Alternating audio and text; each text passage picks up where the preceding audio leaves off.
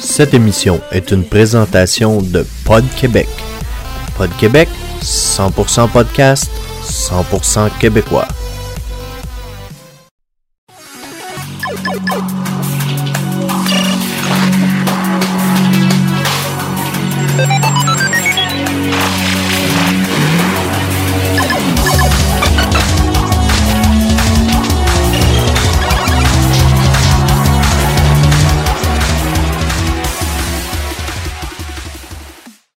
Bonjour tout le monde et bienvenue à cette nouvelle édition de Tech News Québec. Mon nom est Yves Nadeau et ce soir, nous allons vous présenter les nouvelles technologiques de la dernière semaine.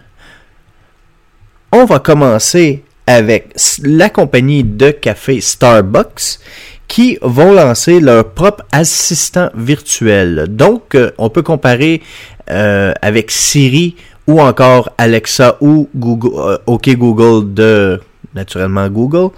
Euh, cet assistant va vivre à l'intérieur de l'application Starbucks. Euh, présentement seulement disponible pour iOS et un très petit nombre de personnes vont pouvoir l'utiliser. Mais euh, on parle d'élargir avant longtemps pour être capable d'offrir l'app à tout le monde, l'assistant à tout le monde. Donc, vous allez pouvoir commander votre café Starbucks en disant Barista, j'aimerais avoir mon latte, s'il te plaît et vous allez pouvoir vous rendre au Starbucks le plus près et recevoir votre café que vous avez commandé ou autre cossin que Starbucks peut vous vendre. Malheureusement, je connais pas trop trop le magasin, mais euh, vous allez pouvoir commander avec votre voix et non seulement y aller avec l'application ou encore en magasin. D'un côté un peu plus futuriste, la compagnie Netflix, que vous connaissez tous, le fournisseurs de films et de séries télé en ligne, euh, ont une journée qu'ils appellent le où ils proposent à leurs développeurs de découvrir des manières euh, complètement délurées de pouvoir écouter leur contenu. Eh bien, ils ont mis présentement en essai, naturellement ça reste un essai et ça deviendra sûrement pas mainstream pour l'instant, le projet Mindflix qui vous permet de contrôler Netflix avec votre pensée. Et oui, c'est avec un, bande cervicale Muse qui détecte euh, l'électroencéphalographie. Euh, avec ça, ben, ils sont capables de réussir à penser, mettons, exemple, euh, au mot jouer et le film commence à jouer. On s'entend que c'est quand même euh, un peu embryonnaire, mais c'est quand même drôle qu'on peut voir ça. C'est sûr, comme j'ai dit auparavant, on pourra pas écouter ça euh, prochainement. Ça sera pas de quoi que va sortir la semaine prochaine, mais c'est quand même un projet intéressant pour Netflix. Alors, le projet Mindflix, si vous voulez plus de détails, eh bien, tout simplement aller sur Mindflix. Faites une recherche sur Google pour Mindflix, M-I-N-D-F-L-I on va maintenant passer du côté de la crypto-monnaie, donc le Bitcoin, la monnaie la plus commune. Euh, nos amis les Japonais qui, en fin 2016, avaient plus de 4200 marchands qui supportaient la crypto-monnaie, donc le Bitcoin, eh bien, verront euh, le nombre de marchands quintuplé euh, d'ici la fin 2017. Donc les prévisions prévoient que plus de 20 000 marchands vont pouvoir accepter le Bitcoin. Et la raison est simple, c'est qu'au Japon, il y a présentement une loi qui devrait être déployée sous peu, qui rendrait euh, le Bitcoin, euh, qui lui donnerait une valeur marchande, donc qui rendrait la monnaie un peu plus réaliste et aurait une valeur marchande légale. Donc un peu le, Bitcoin serait considéré comme de l'argent standard et non euh, une simple spéculation euh, virtuelle qui n'existe pas. Alors euh, ça d'ici le printemps 2017, cette règle devrait être mise en force, ce qui ouvrirait la porte à plusieurs marchands. Alors on voit ici que le développement du Bitcoin est quand même en augmentation. Et d'ailleurs, euh, depuis un certain temps, je vous dirais depuis une semaine environ, euh, la valeur du Bitcoin a atteint euh, le plateau du 1000 dollars US aujourd'hui en date d'aujourd'hui le 6 février on parle de 1020 dollars US en valeur canadienne on parle ici de 1335 dollars alors le Bitcoin qui est encore dans une montée alors euh, ça peut devenir de quoi d'intéressant à moyen et long terme on va passer du côté des consoles avec la compagnie Sony, donc le PS4. Euh, aura une mise à jour de firmware, donc le micro-logiciel intérieur, qui permettra l'utilisation de disques durs externes tant aussi longtemps que l'interface sera USB 3.0. Donc, ça permettrait au lieu d'être obligé d'ouvrir le PlayStation et de changer le disque dur pour un plus gros, euh, ça permettrait d'utiliser des disques durs jusqu'à 8 TB euh, branchés dans le port USB, tant et aussi longtemps, comme j'ai dit plus tôt, qu'il soit USB 3.0. Faut noter que Sony euh, n'est pas le premier à faire de même. Le Xbox One supporte le USB jusqu'à 16 TB depuis quand même un certain temps et le Wii U euh, offre un support de disque externe jusqu'à 2 TB depuis le lancement en 2012. On va rester cette fois du côté des consoles, mais cette fois, on va parler de Nintendo et non pas de la Switch, mais bien de la nouvelle, de la console qui est sortie en novembre, la NES classique, euh, qui, selon les derniers chiffres de Nintendo, ont été vendus à plus de 1,5 million d'exemplaires. Le président de Nintendo, monsieur Tatsumi Kimishima, euh, tenait à s'expliquer du de la raison pourquoi si peu de consoles ont été mis sur le marché globalement.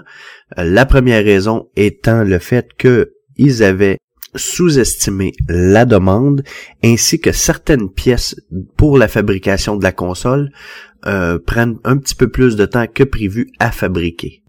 Monsieur Kimishima euh, pense dans les prochains mois pouvoir augmenter la cadence et pouvoir livrer beaucoup plus de consoles en magasin et aussi euh, se réjouit quand même de la popularité de cette mini-console en prévision du lancement de la Switch au mois de mars.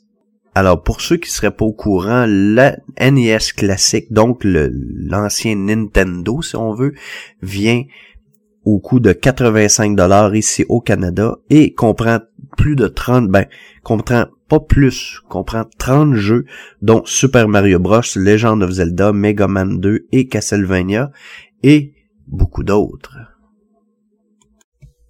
Cette fois, on y va de côté, du côté science-fiction, mais pas trop. Le multimilliardaire Elon Musk, propriétaire de la compagnie Tesla, et euh, si je me trompe pas, un des fondateurs de PayPal, eh bien, se lancerait cette fois-ci dans le micro-ordinateur qui pourrait être implanté au niveau du cerveau pour permettre de contrôler des membres bioniques euh, pour les personnes atteintes de maladies dégénératives. Et euh, cette technologie pourrait être annoncée dès le mois de février, donc ce mois-ci, euh, on s'entend ici que c'est quand même prototype. Je crois pas qu'on voit que ça voit le jour dans les prochaines semaines. Mais par contre, c'est une technologie qui semble être développée et qui est même probablement en essai. Euh, naturellement, je crois pas sur des humains, mais euh, c'est quelque chose qui pourrait être quand même intéressant à vérifier du côté médical. Alors Elon, Elon Musk se lancerait dans les implants biomédicaux directement au cerveau.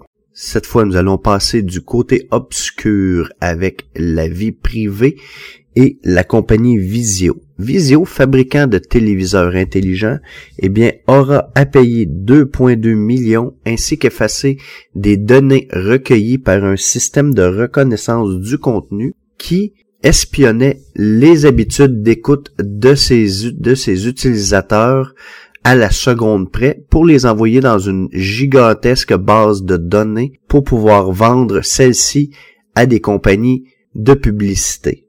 La compagnie Visio s'est défendue en disant qu'elle ne recueillait aucunement les données personnelles.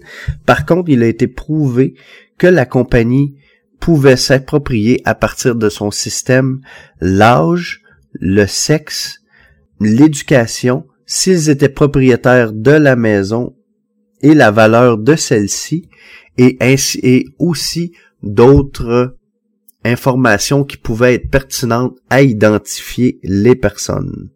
Donc, la compagnie devra payer 1,5 million au FTC, ainsi que 700 000, dollars à la division des affaires du New Jersey, et aussi Visio a accepté de divulguer et d'obtenir le consentement explicite avant de pouvoir continuer de faire de la collecte de données. Une bonne chose. C'est ainsi que se termine l'émission cette semaine. Mon nom est Yves Nadeau. Vous pouvez me rejoindre sur mon Twitter à A commercial Yves de Geek ou encore A commercial pod souligné Québec. Et vous pouvez venir visiter mon site web, le podquebec.com, un répertoire 100% podcast, 100% québécois. Sur ce, merci et à la semaine prochaine.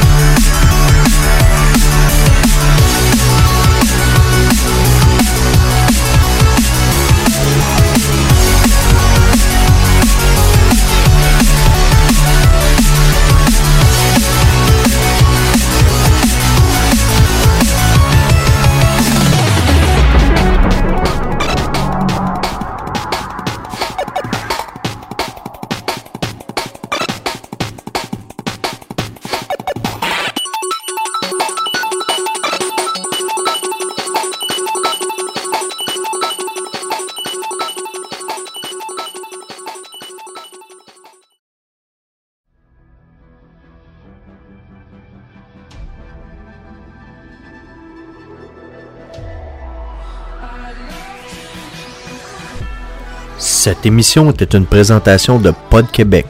Pod Québec, 100% podcast, 100% québécois.